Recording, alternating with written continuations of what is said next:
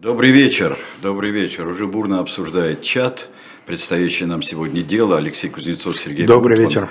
Да, и уже некоторые проводят аналогии всевозможные. Литературные Саша, все больше, Литературные. Саша говорит, эта история э, похожа на Муму. Вот, утопили. Но вот как-то с ним не соглашаются. Э, вот, а, например, просвещенный Дмитрий Мезенцев говорит, напоминает американскую трагедию здесь эта история. Ну вот э, здесь действительно трагедия и чрезвычайно загадочный случай, а вы вот как-то изгиляетесь, муму да муму, хотя там тоже трагедия. Ну вот мы, безусловно, и вообще сюжетов-то в мировой литературе не так много, да, все Да. больше вариаций. Но вот э, э, в конечном итоге Отелло, ну, просто другой способ. а- Хотя здесь речь будет идти не о ревности или, скажем так, о ревности э, постфактум. Ну, окей, значит, э, мы назвали, а вот, а вот так вот. Значит, мы назвали эту передачу «Дело ясное», потому что, на первый взгляд, вот если описать фабулу дела несколькими фразами, я сейчас это сделаю, кажется, что абсолютно очевидно, все, собственно, понятно, да, как, как иначе. Вот смотрите. Молодой офицер, ему около 25 лет в, э, во время описываемых событий, э, ведет достаточно, ну, нельзя сказать, что прямо вот такой, что он швыряется деньгами, у него нет денег для того, чтобы ими швыряться, но, скажем так, живет непосредством и в этих деньгах постоянно нуждается достаточно легкомыслен в отношении с женщинами. А На каком-то этапе он получает предложение жениться на дочери купца. Прямо от этого купца и получает такое предложение напрямую. Женись, братец. Женись, братец. Да, Ну да. а что, ты дворянин, ты офицер, она у меня А у меня зато деньги. вот, это для второй половины, а это вторая половина XIX века, ситуация абсолютно типичная. Купечество уже вырвалось вот из этой самоизоляции, раньше купецкие, только на купецких. Нет, Э, с удовольствием выдают девушек Ну, нам трилогия про Бальзаминова, нам это... Трилогия про Бальзаминова, знаменитая картина с э, Федотова «Сватовство майора», да, когда явно купеческая дочка мечется, а майор в прихожей ус крутит. Это все из этой оперы. Значит, он вроде как сначала принимает это предложение, потом они ссорятся, там о подробностях я потом расскажу. Значит, он э, э, сходится с другой девушкой, тоже купеческой дочерью, но отец этой девушки довольно быстро свое состояние теряет, а тут опять восстанавливаются взаимоотношения с папенькой первой невесты. Одним словом, он женится, откровенно женится из-за денег. В общем, никто даже не пытается делать вид, что здесь присутствуют какие-то чувства, кроме самой девушки, которая уже по тогдашнему времени, ну, давно на выдане, не первый год, в момент свадьбы ей будет 23 года, для купеческих дочек это уже критический возраст. Это вам, эта дворянка могла и позже, хотя тоже уже, да. Для купеческой дочки это прям вот беда-беда. Вот она очень рада предстоящей свадьбе, вот она ждет, вот она всячески на стороне жениха, там отец его опять, ее отец начинает заедать, она ему пишет, там, прости, пожалуйста, только вот меня не бросай, не обращай на него внимания. Одним словом, сыграли свадебку, Через неделю после свадебки она пишет на него доверенность на управление ее, ей принадлежащим недвижимым имуществом, а ей в приданное дом был выдан. Да. Дело в том, что основной капитал э, папеньки пребывал в недвижимости. А. Да, и поэтому у папеньки было четыре, если я не ошибаюсь, дома, прямо непосредственно в Петербурге. Ну, можно посмотреть. Э, Сам он жительствовал на Васильевском острове на четвертой линии в доме номер 13. Это прямо за Нормально, Академией да, художеств, да, там да, буквально э, пять Да, минут. Это близко. Еще у него имелись на Васильевском острове бани, где-то там же рядом, потому что это первый участок. Ну, баню он не отдал в приданное. Нет, бани не отдал в нет, приданное. Дом номер 20 и дом номер 5 по восьмой линии Васильевского острова. Ну, дело в том, что сейчас э, э, четные дома на нечетных линиях, то есть это девятая должна быть линия, дом Нет, нет, 20. нет, там же они, там же они, э, э, что не сторона улицы, то линия, там же каналы должны были быть. Правильно, сторона улицы линия, поэтому четные дома – это нечетные линии. А, ну это сейчас. Ну, да. Это сейчас, а тогда, да. по-моему, просто шли четные линии и все. Ну, могу ошибиться, сейчас нас наверняка э, петербуржцы поправят, несущественно. Еще каменный дом на Петроградской, угол Александровского и Кранверкского проспекта. Одним словом, у него как минимум четыре неслабых объекта недвижимости. Вот один дом, он, видимо, у него две дочки. Это старшая, Марья, э, э, значит, Ивановна старшая. Еще через несколько дней она пишет на него завещание. Угу. Он на нее тоже. Крест-накрест супруги пишут друг на друга завещание, но разница в том, что у него ничего нет. Угу. Ну, Завещаемый по... обкусанный чубук. Обкусанный чубук, да, так сказать, хромую, легавую там и так далее. У него ничего нет. А через э, два с половиной месяца идут они майским вечером 31 мая на нынешние деньги 12 июня покататься по рекам и каналам Петербурга. В анонсе я, это моя вина, не редактора нашего, моя вина, я написал по пруду, видимо, действительно в этот момент думал о американской трагедии. Нет, мы увидим сейчас их маршрут, и она выпадает из лодки. Он прыгает за ней, конечно, но вот его спасают, а ее нет. Согласитесь, все понятно. Я верю в презумпцию невиновности. Я тоже. Но Свято. Я тоже. Да. да. А еще святее верил в нее Николай Платонович Коробчевский. А вот теперь давайте разбираться. Зовут нашего героя Владимир Михайлович Имшенецкий. Интересная фамилия. Значит, когда э, я обнаружил, что имшенецких есть некоторое количество в Википедии, э, люди в основном либо люди науки, либо люди военные, я говорю до, до революционных имшенецких, Корень, видимо, один и тот же, и корни уходят э, в Гетманщину.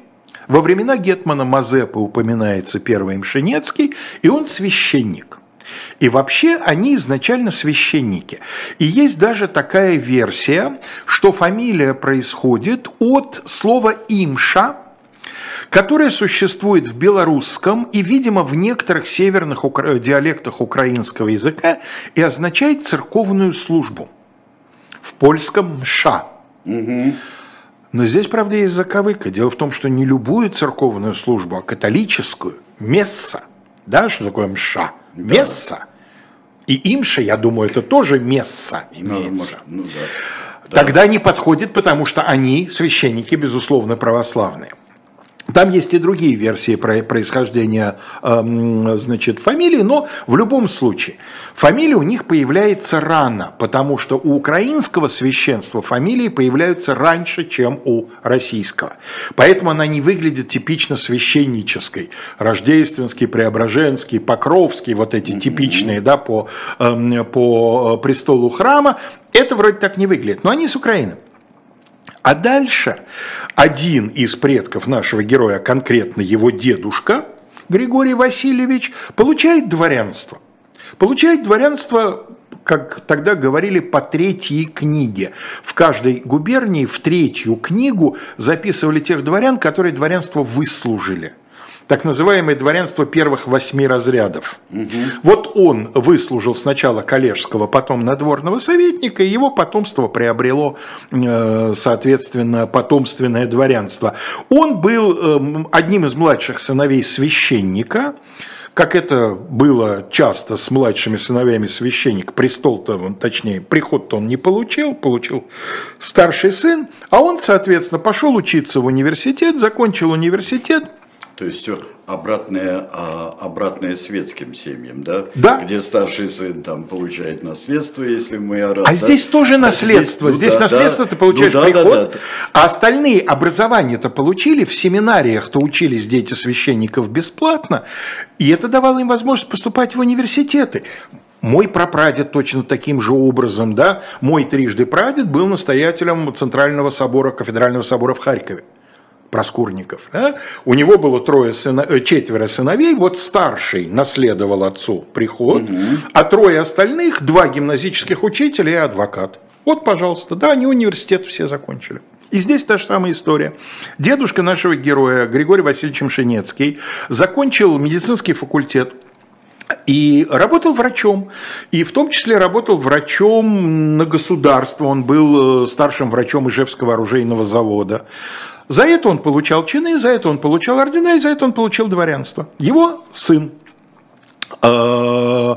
Значит, у него было э, двое сыновей, и младший сын, Костя, дайте нам, пожалуйста, э, первую картинку, вот видите, такого сурового человека, его младший сын, дядя нашего героя, Василий Григорьевич Мшенецкий, стал выдающимся математиком, Угу. Занимался дифференциальными уравнениями, дифференциальным исчислением и на вершине своей карьеры стал действительным членом Российской Академии Наук. Он, он академик. Да?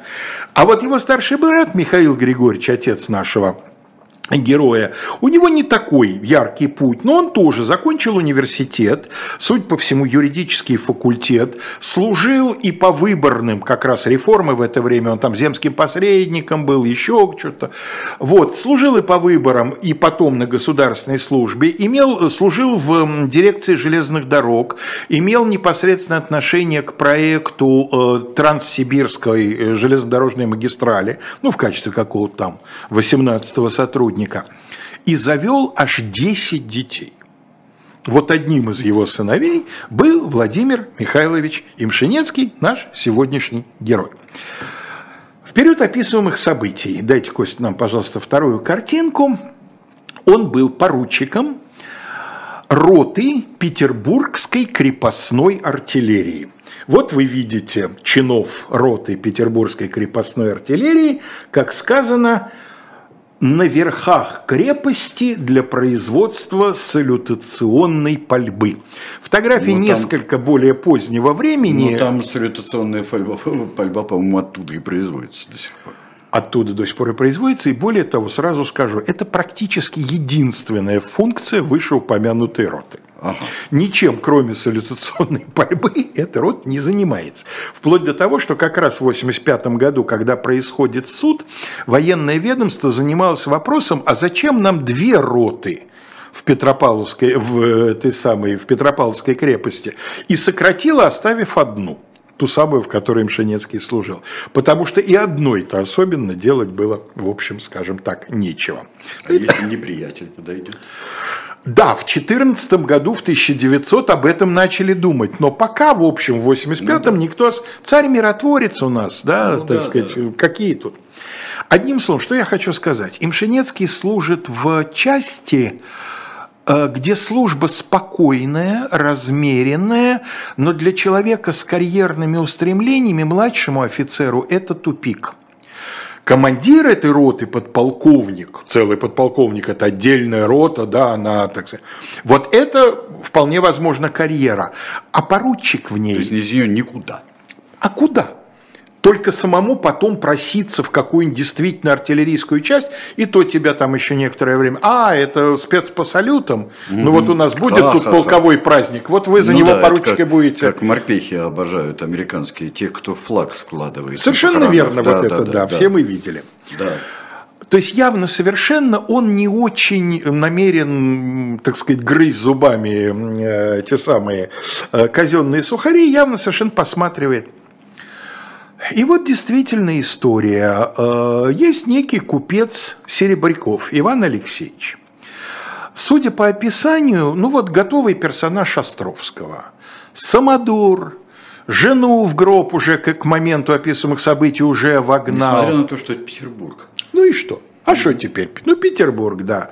Значит, у него старший сын и две дочери. Старший сын уже алкоголик когда его вызовут в суд, он будет пытаться давать показания, суд очень быстро прекратит это истязание, потому что выяснилось, что он не просыхает уже не первый год. И адвокат в своем выступлении э, опишет его как полуидиота.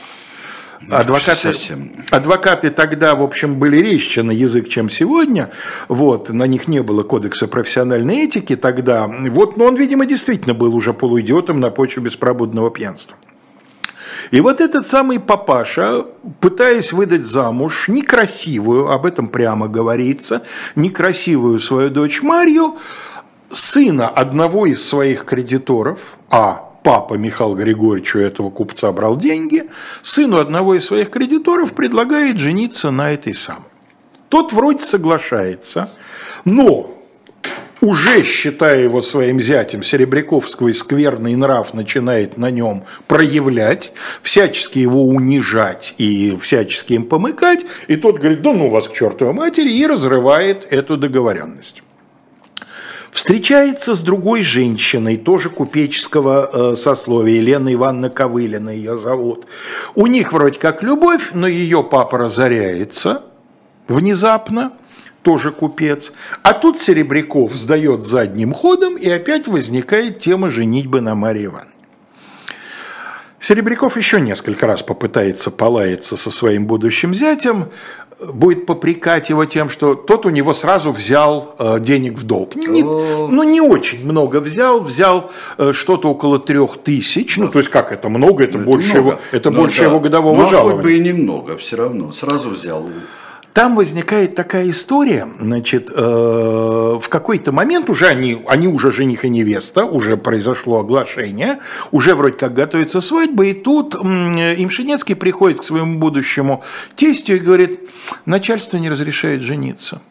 А дело в том, что офицер не может жениться без разрешения командира части. И вот командир части, начальник, генерал-майор, начальник гарнизона Петропавловской крепости, да, не, да, да, да, не дает это, ему это разрешения. Это не опыт полковника. А, Нет, а именно ком- командир да. части, да.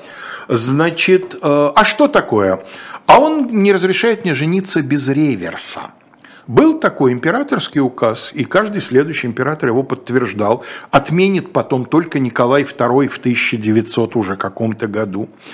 Когда офицер, достигнув определенного возраста 23 лет минимум, э, хочет жениться, если у командира части нет принципиальных возражений, а они могут быть, например, невеста не нашего круга, да, могли не разрешить жениться из-за того, что невеста не дворянка.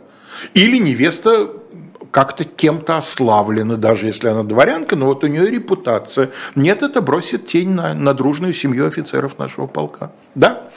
Но даже в случае, если к невесте не было претензий, по э, указу императора офицер должен был внести так называемый реверс.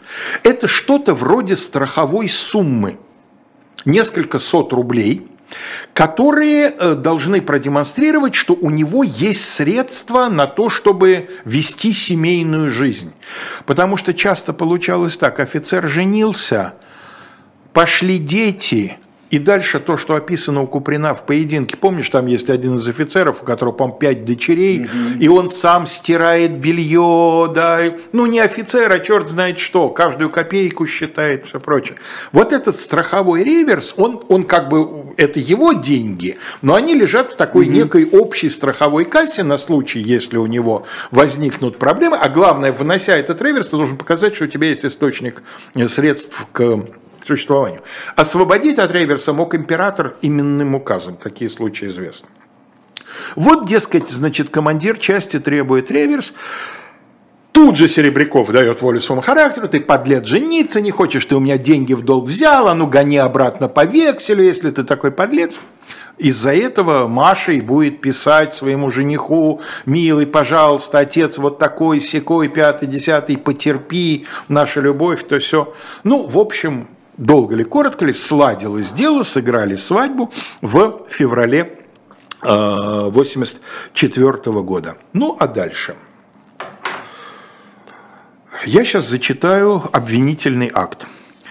Поручик Имшинецкий обвиняется в том, что в феврале 1984 года, женившись ради получения материальных выгод на дочери купца Серебрякова Марии Ивановне, и вскоре после брака, склонив ее сначала на выдачу ему полной доверенности на управление ее домом, а спустя месяц после свадьбы на составление духовного завещания с отказом в его пользу принадлежащего ей дома и всего движимого имущества, она, после совершения всех действий, желая наступления преждевременного, он, он, извините, mm. значит, желая желая наступления преждевременной смерти своей жены для того, чтобы воспользоваться ее имуществом согласно завещанию, а затем жениться на дочери крестьянина Елене Ковылиной, это вот его промежуточная невеста, видимо, ее отец купцом записан не был, хотя занимался фактически торговлей. Ну да, записан крестьянином, да. да.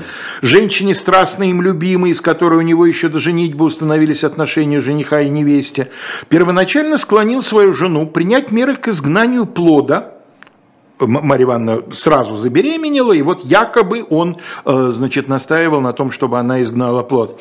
А затем, когда она по настоянию отца 26 мая прекратила эти меры, он, желая лишить ее жизни, 31 мая 1884 года, около 9 часов вечера, при неблагоприятной погоде, выехал со своей женой кататься по реке Неве на челноке, крайне неустойчивом, проехав от Мытнинской пристани, откуда он начал свою прогулку до Большого Петровского моста, он около 11 11 часов вечера, когда вследствие нашедших туч сделалось темно и шел дождь, поехал обратно вверх по течению реки Малой Невки и, отъехав от моста сожжений 90, когда жена его переходила с руля на весла, действиями своими вызвал падение ея в воду, вследствие чего она утонула. А что это они так уверенно-то говорят? Кто видел? Отличный вопрос, Сергей Александрович. Как будто вчера репетировали. Это все, все обвинительное заключение, как мы теперь понимаем, строилось на доносе. Угадайте, кого? Кого? Купца, папы, папы Серебрякова. Папаша. Тело его дочери еще находилось в полицейском морге. Его зять в абсолютно безумном бредовом состоянии находился у себя дома. А папаша, прошло 12 часов с момента утонутия, на утро 1 июня уже явился к зятю с требованием, чтобы тот не немедленно освободил дом и вообще катился к чертовой матери. Что папа натворил, что папа наговорил, но самое главное, и один пример я чуть позже приведу, папа набрал свидетелей. Свидетели делились на его собственных слуг, полностью от него зависимых, которые говорили, о, ты вот, ну, например, один из слуг э, показал, что когда, значит, эм, они с хозяином бежали к месту, им сообщили, что вот утонула Марья Ивановна, и вот они побежали туда, и вот они через Крестовский остров бегут, а из глубин Крестовского острова вышел человек – спросил, куда типа бежите, православный, да мы да вот, а, знаю, Марья Ивановна, слышал последние три дня, как муж над ней издевался, сказал этот черный человек. И исчез. Жуткие мучения приняла, сказал он, и исчез.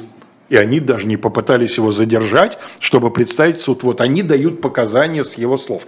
И такой ерунды до черта. А вторая часть, понимая, что э, слуги, ну, с изъяном свидетели, он нанял как минимум одного человека, его фамилия Виноградов, это вообще феерическая история. Значит, Виноградов этот был законченный алкоголик, видимо, с каким-то образованием в прошлом, который, как про него было сказано, подвязался адвокатом, в кавычках, на ступеньках земского суда – то есть это такой вариант так называемого кабацкого адвоката, в земский суд крестьянин какой-нибудь пришел. Да, мы говорили о нем. Да. Вот земский суд уже Он наш говорит, любимый. Любезный, да. не, не, не помочь ли тебе mm-hmm. прошение написать, не помочь ли тебе бумагу составить, да? Свидетели не нужны? Не нужны свидетели, а? Недорого, могу свидетелем это быть. Еще такое, это называлось э, общественный писатель, во Франции это называлось. А, ну, а в ну, России это называлось да, кабацкий адвокат. Да, да. Но только кабацкие адвокаты, большинство-то честно свою работу отрабатывали. Они за шкалик писали прошение. А этот готов был еще и присягнуть в чем угодно. Значит, уж не знаю, где его нашел э, купец, а скорее всего слуги, конечно. Но Через какое-то время этот самый Виноградов является к двум своим приятелям, мужчине и женщине, таким же алкоголиком.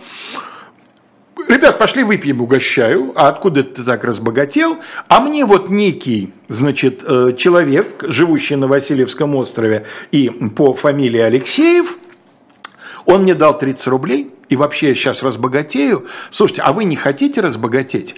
Я вот должен буду показать, что я на берегу видел, как женщина упала в воду, а мужчина стоял и смотрел ей вслед, а вы не хотите показать, что он ее веслом ударил? За это по 100 рублей дадут. Ну, у них, видимо, какая-то совесть еще оставалась. Они придут в суд и дадут об этом показания, что вот он им предлагал от имени Алексеева 100 рублей за то, что они просто подтвердят факт убийства как очевидцы. Так этого Виноградова, естественно, тоже в суд потащили. Он явился с конвоем, потому что к этому времени уже успел сесть за мелкую кражу. И поняв, что ему сейчас будет совсем плохо, значит, начал прямо в суде изображать из себя полного идиота. Очень шумел, чем, конечно, произвел на суд соответствующее впечатление. Ну, пока он шумит, мы прервемся. А, у нас реклама должна быть, а потом мы книгу вам представим одну.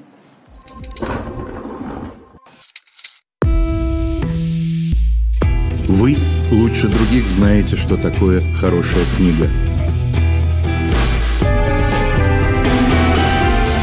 Мы лучше других знаем, где ее можно купить.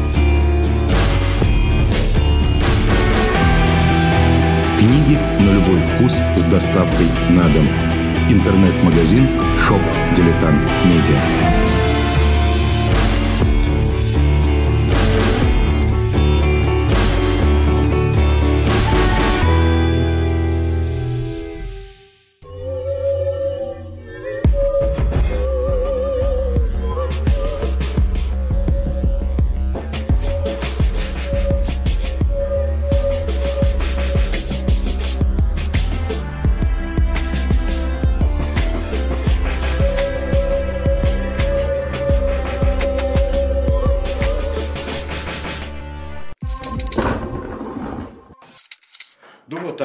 Которую мы вам предлагаем, мы уже предлагали, и это замечательная книга, и о, о одном из величайших людей 20 века, чтобы вы об этом не думали.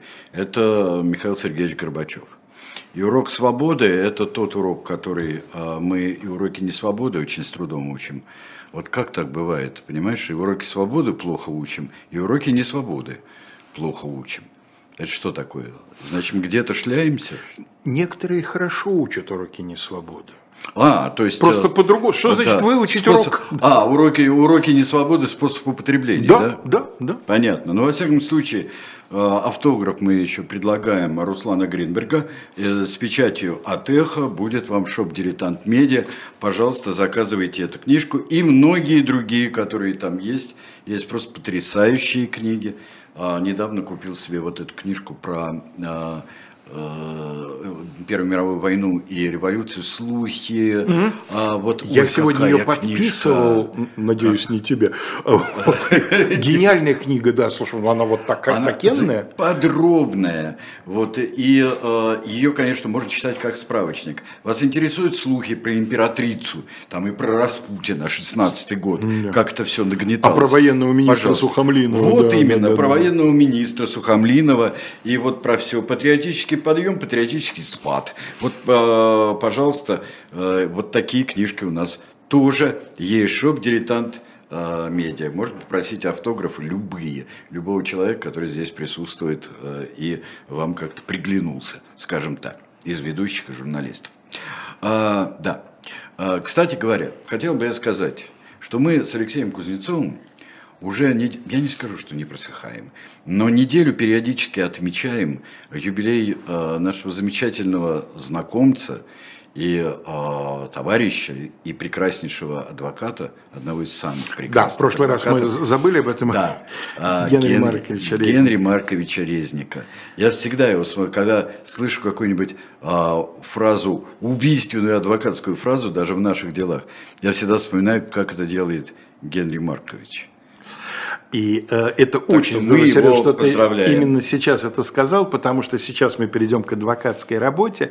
Я абсолютно убежден, я надеюсь, что Генри Маркович не обидится на это сравнение, что если верить в теорию реинкарнации, то Генри Маркович Резник – одна из сегодняшних реинкарнаций Николая Платоновича Коробчевского. Именно Коробчевского. Именно Коробчевского по стилю, по тем угу. самым запоминающимся фразам. Да. Сейчас я одну из них приведу сильным аргументом против, на первый взгляд, против Имшинецкого было то, что при обыске было найдено у его вот этой вот несостоявшейся, а на самом деле потом состоявшейся невесты Елены Ивановны Ковылиной, было найдено его письмо, даже два, но первое, в общем, оно содержало там некоторые общие рассуждения, а вот второе. Ужасно захотелось повидаться с тобою, милая моя Лёля, это он уже женат, только-только женился на Марье Ванне. И я подумал зайти к Фриске, взять их вместе, поехать в лесной, ты пойдешь гулять, где-нибудь встретимся. Но это оказалось невозможно, так как Фриск ушел, и неизвестно, когда придет этот кто-то из его сослуживцев. Угу. Когда же устроится наше свидание? Ты пойдешь в церковь, я буду дежурным во вторник. Приходи, если будет возможно, с Наташей к всеночной в Петропавловский собор. Наташа кто такая? Это ее сестра. Ага. Младшая. Как твое здоровье, моя голубушка? У меня теперь ужасно много хлопот. Хлопотал, чтобы сделано было постановление о передаче недвижимого имущества мне на хранение. Сам пишет, что это его хлопоты, чтобы жена отписала ему недвижимое. Хлопоты увенчались успехом. На днях я должен принять все в свое заведование. Много нужно энергии, предусмотрительности и сноровки, чтобы бороться с Серебряковым. Другой раз устанешь, измучаешься и рад бы где-нибудь голову преклонить и отдохнуть, а пока нет тебя, моя милая, около меня и негде. Ну да не за горами то время, когда ты будешь фактически моя. Ой, а вот это Нехорошо. А вот это Нехорошая да. фраза. Тогда вознагражу тебя за все. Я уверен, что найду в тебе все или почти все, чего душа требует. Конечно, уверен, что и тебе, милая Лелечка, будет со мной вполне хорошо, ибо делать любимому человеку приятное и полезное для каждого человека большое удовольствие. Весь твой Володя. Весь твой Володя. Так вот, весь Володя, если он задумал, что ж он болтает-то?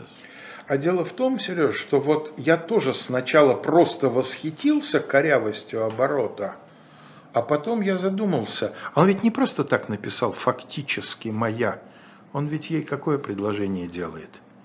Идти в любовницы. Ты будешь фактически моя.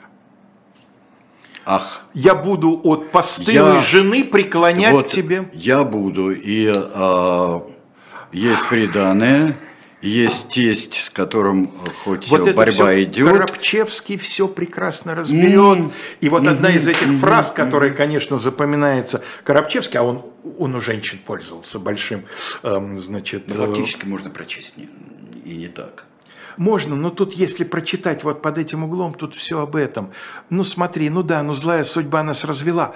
Ну, мы будем, будем вместе. Ты не волнуйся, у нас и деньги будут. Ты будешь фактически моя, не обращай внимания. Ну, предположим, хорошо. По что крайней мере, такое ну, что... толкование возможно. Абсолютно. Никто не говорит, да, ну, что, что оно единственное. И что самое интересное, как это Коробчевский прочел. И Коробчевский, а он был красив. Ну, собственно, Кость, дайте нам через одну картинку сначала на Николая Платоновича. Вот. Он был О. красив, у него татарская, крымско-татарская кровь в, в предках. Да? Ну, это не самое удачное, возможно, но это как раз раз примерно он в этом возрасте. Находится, он еще молодой человек достаточно, ему там нет 40 лет.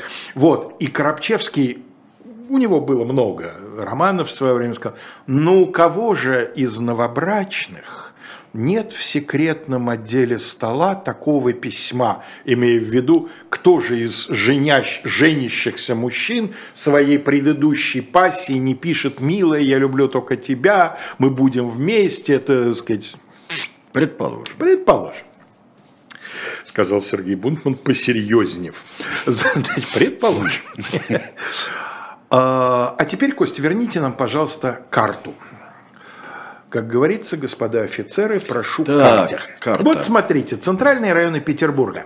Цифры 1 и 2 в кружочках в нижнем правом углу даны только для того, чтобы мы сориентировались. Цифра 1 это Зимний дворец, цифра 2 это Петропавловская крепость. Угу.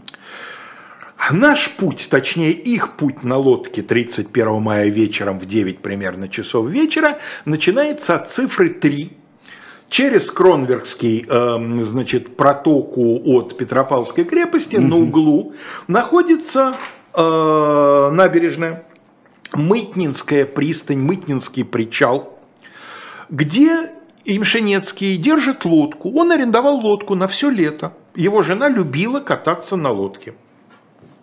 И вот, соответственно, э, они уже несколько раз катались одним примерно и тем же маршрутом, поэтому маршрут их был заранее известен. На веслах они выходили в Малую Неву, а затем уходили направо в протоку, которая называется речка Ждановка задолго до первого секретаря Ленинградского обкома его имя уже было на карте Петербурга. Этой самой узенькой Ждановкой они выходят в Малую Невку, и дальше, если погода хорошая и есть силы, они дальше идут к Финскому заливу, столько, сколько им заблагорассудится. Но эта прогулка явно не предполагалась до моря, явно совершенно, значит, они планировали вернуться раньше, видимо, тем же маршрутом, они всегда им возвращались. А, в обвинительном заключении подробно говорится плохая погода, плохая видимость, дождь, да, то есть все Помнишь, как это в «Берегись автомобиля» ночь была такая темная, что все само собой подталкивало к совершению преступления. Да? И вот здесь якобы... Юрий Васильевич за Ну, конечно, да. Яковлев. Якобы здесь все то же самое. На самом деле были допрошены свидетели, были получены данные от метеорологов. Картина была такая. Ночь, то есть вечер, да, это 12 июня на современный календарь. Это белые ночи. Абсолютно. Это белое, светло совершенно. Они вышли по переменной облачности и, выйдя из Ждановки, э, по левую руку, там, где цифра 4, у них оказалось очень известное в то время э, увеселительное заведение «Пивной сад Бавария». Это ресторан на открытом воздухе, рядом пивной заводик Бавария, э, популярное у петербуржцев эм, место проведения досуга. Насколько я понимаю, там по-прежнему заведение с таким названием присутствует. А дальше мост. В это время как раз потемнело и это начался вот дождь. Петровский, это да. Петровский мост. И они от дождя укрылись под Петровским мостом. Но дождь продолжался всего 20 минут. Он закончился, и они решили возвращаться. Как сам Мшенецкий потом показывал, она попросилась на весла. Как потом выяснилось, опросили свидетелей, она, да, она любила грести, она регулярно этим занималась, она во время каждой прогулки какую-то часть гребла он ей сказал, ну подожди, Маня, сейчас мы в Ждановку опять зайдем, да, волнения вообще никакого не будет, и сядешь на весла спокойно. Она говорит, я хочу попробовать против течения. Ну, течение в случае э, петербургских рек – это дело очень относительное. Но все равно под каждым мостом оно становится э, быстрее. Ну и самое главное, что при нормальном ветре, при обычном ветре, когда он не нагоняет залива, то действительно, э, значит, э, Малая Невка течет в залив. То есть она, а, да. им возвращаться против течения, она попросилась. И они поменялись местами. Она до этого сидела на корме, на руле, веревочками рулем управляла. И она попросилась на банку, то есть там, где сидит человек с веслами, это ближе к носу.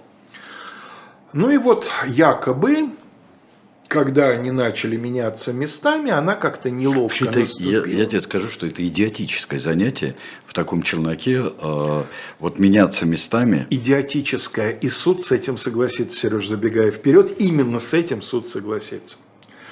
И она выпала за это сам. Но дело в том, что к этому времени это все произошло около 10 часов, вот там кружочком, закрашенной точечкой, красный конец ее жизненного маршрута показан – первый и главный аргумент э, Коробчевского, который, собственно, выбрал следующую адвокатскую тактику. Он разбирал аргументы обвинения. Вот один за одним, один за одним. Вы говорите, что это произошло в темную мглистую погоду, никто не мог видеть. И дальше россыпь свидетелей.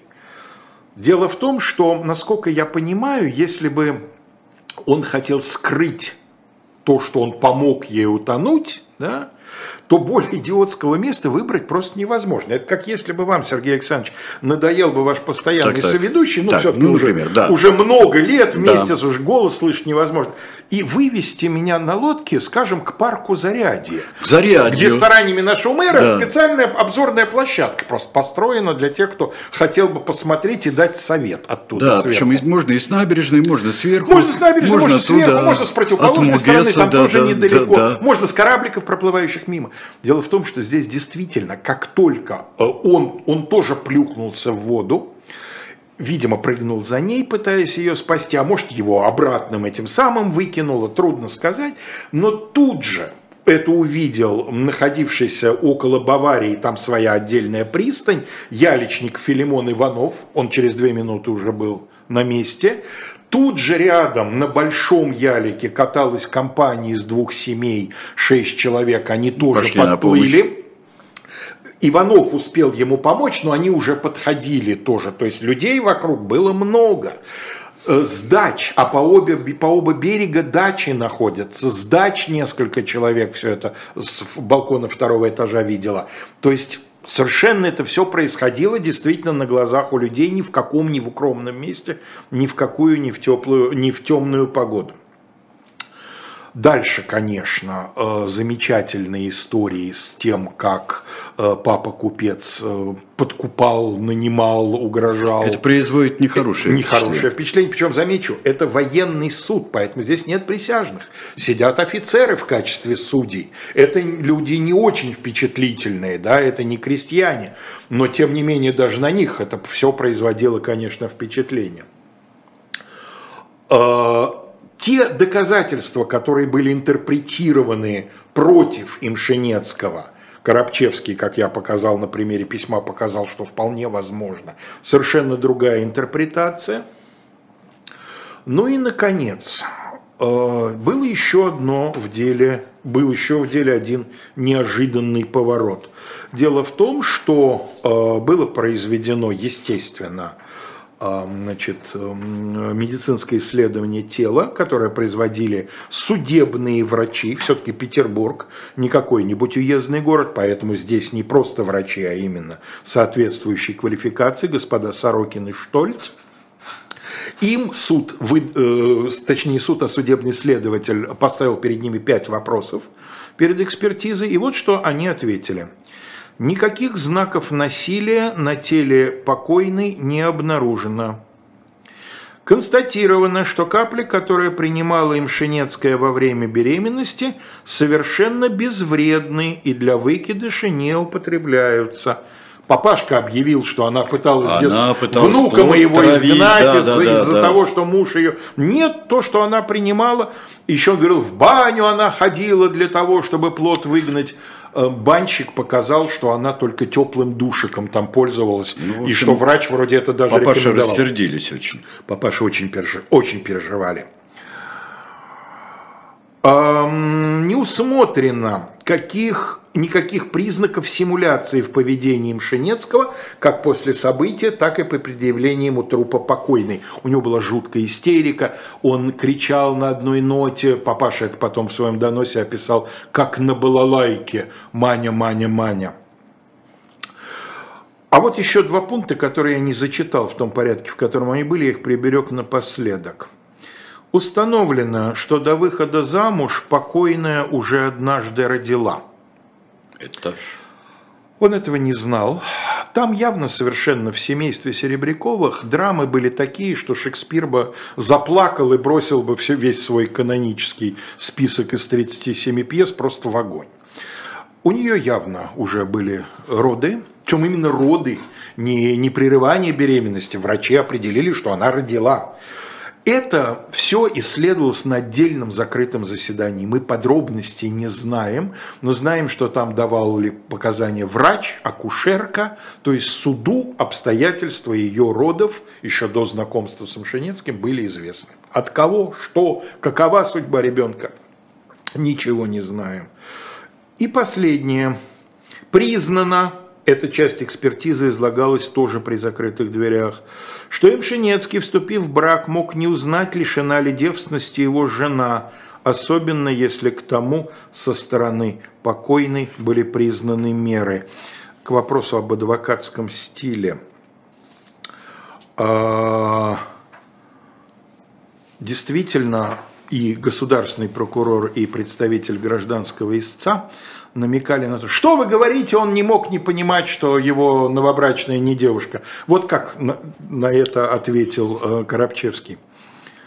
Были намеки со стороны господ обвинителей, намеки, впрочем, скорее фривольного, не- нежели доказательного значения.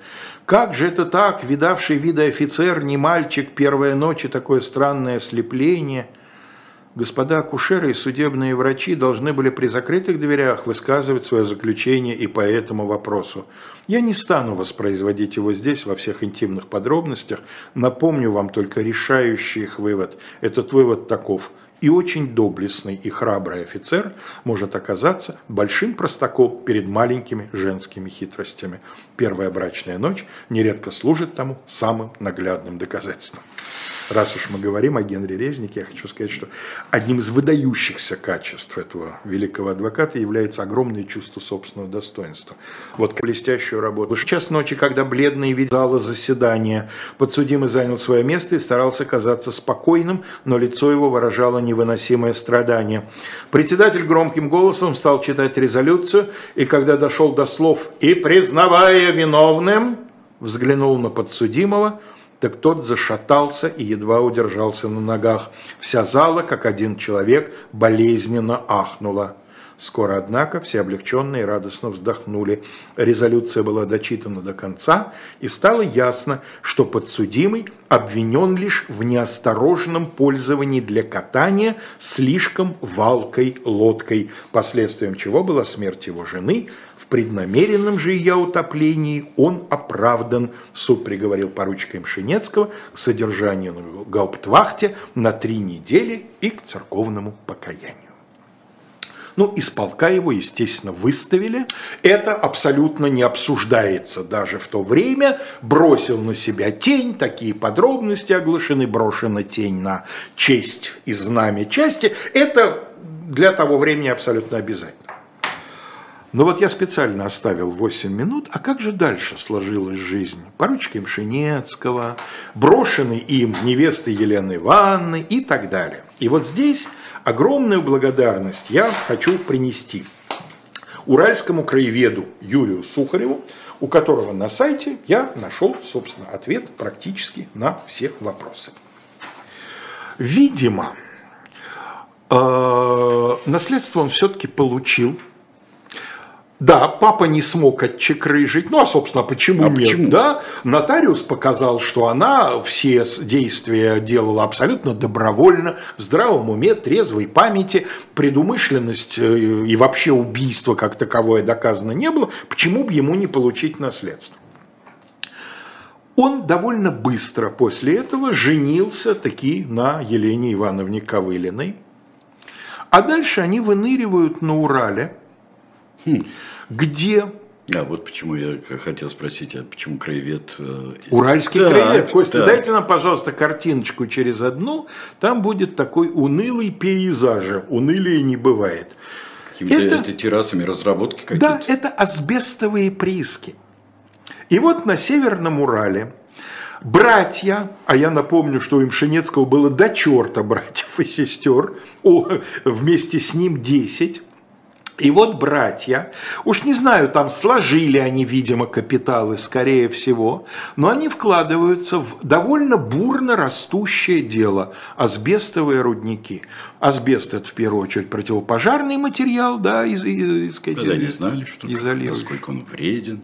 Не знали, что он вреден, из него делали несгораемые шкафы, им облицовывали всякие, так сказать, чувствительные к огню постройки и так далее, и так далее. Это большое денежное дело.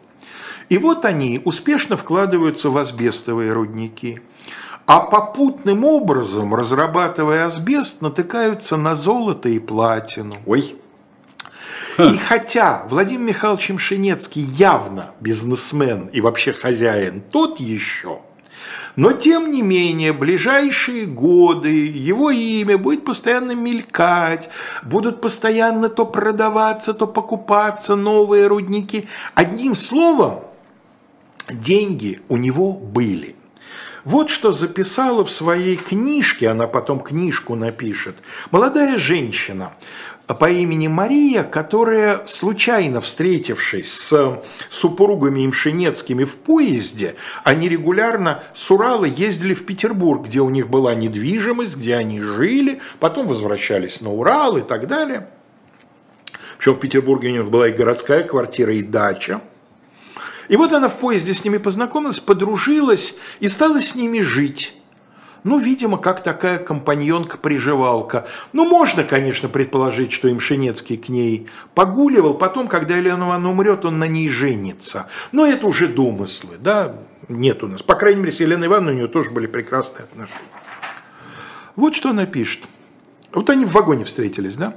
Семья, видимо, усилиями Елены Ивановны устраивала дорожный быт по-купечески, совсем не по-дворянски. В купе разместились, а дальше те, кто не ужинал, а особенно те, кто еще при этом и не обедал, запаситесь, пожалуйста, терпением. В купе разместились с двумя очень увесистыми корзинами и огромным чайником для, для кипятка. Первая корзина была набита самой разнообразной едой. Копченый сик, черная икра, цыплята, телятина, ветчина, всех сортов колбасы, пирожки, да всего не перечесть. Вторая корзина со специально приспособленными отделениями для тарелок, ножей, вилок, чашек, стаканов и других необходимых предметов в этом роде. В ней же находились всевозможные сорта хлеба, печенье, фрукты, вино и, может быть, еще кое-что, но я уже не помню. Ели и пили чай почти что целый день. Это напоминало пасхальные рождественские праздничные столы, заваленные яствами и еду не вовремя, так как жевали целый день. Подобные поездки на Урал из Петербурга семья золотопромышленника совершала ежегодно и считала чуть ли не своей традицией, заведенной с давних времен, когда еще сын и дочь были детьми, но и теперь еще они всю зиму мечтали об этой поездке. Ну, прелестно. Прелестно. Когда пришла советская власть, братья Имшенецкие, да, дайте, пожалуйста, следующую картинку, вы увидите акцию, Костя, картинку. картинку следующую. Костя усыпил список икры, сигов и так далее. Нет, он просто упал в голодный умор, как нарком Царюпа просто. Нарком Царюпа, да. Это э, акция э, акционерного общества «Уралит». И вот если присмотреться, то за председателя первая верхняя подпись А. Имшенецкий. Да. Это брат Александр. Владимир, естественно, тоже в этом во всем состоит. Они попытались с советской властью ужиться, но довольно быстро поняли, что не получится.